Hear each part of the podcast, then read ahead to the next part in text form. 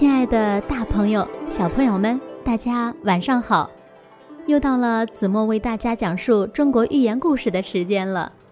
今天呢，子墨要为大家讲的寓言故事名字叫做《郑人买履》。郑人呢，就是一个郑国的人，履是鞋子的意思。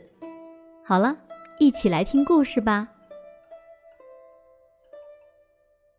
有一个郑国人想去买鞋子，他事先量了自己脚的尺码，然后呢，把量好的尺码放在了自己的座位上。到了集市，他忽然发现忘记带尺码了。这个时候呀，他已经拿到了鞋子，才说：“我忘了带尺码。”就返回家中。去拿尺码，等到他返回集市的时候呀，集市已经散了，最终还是没有买到鞋子。有人就问他了：“你为什么不用自己的脚去试试鞋子呢？”他回答说：“我宁可相信良好的尺码，也不相信自己的脚。”郑人买履的故事呢，子墨就为大家讲到这里了。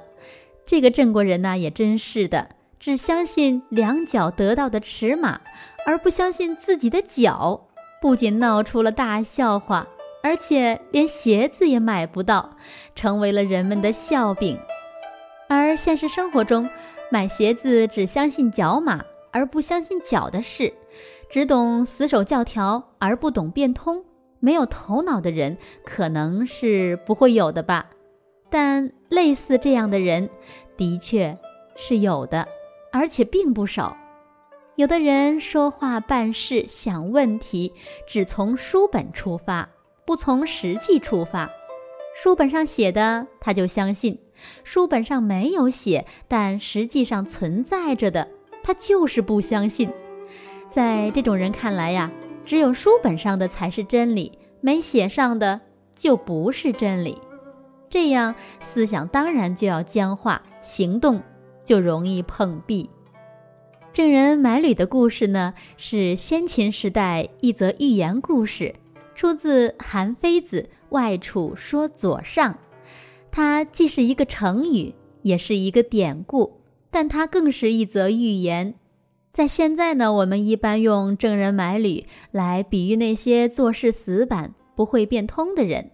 同时呢，他也告诉我们，遇事要实事求是，要会灵活变通，不要死守教条、墨守成规。好了，亲爱的大朋友、小朋友们，今天的节目到这里呀，要和大家说再见了。我们下期节目再见吧，晚安。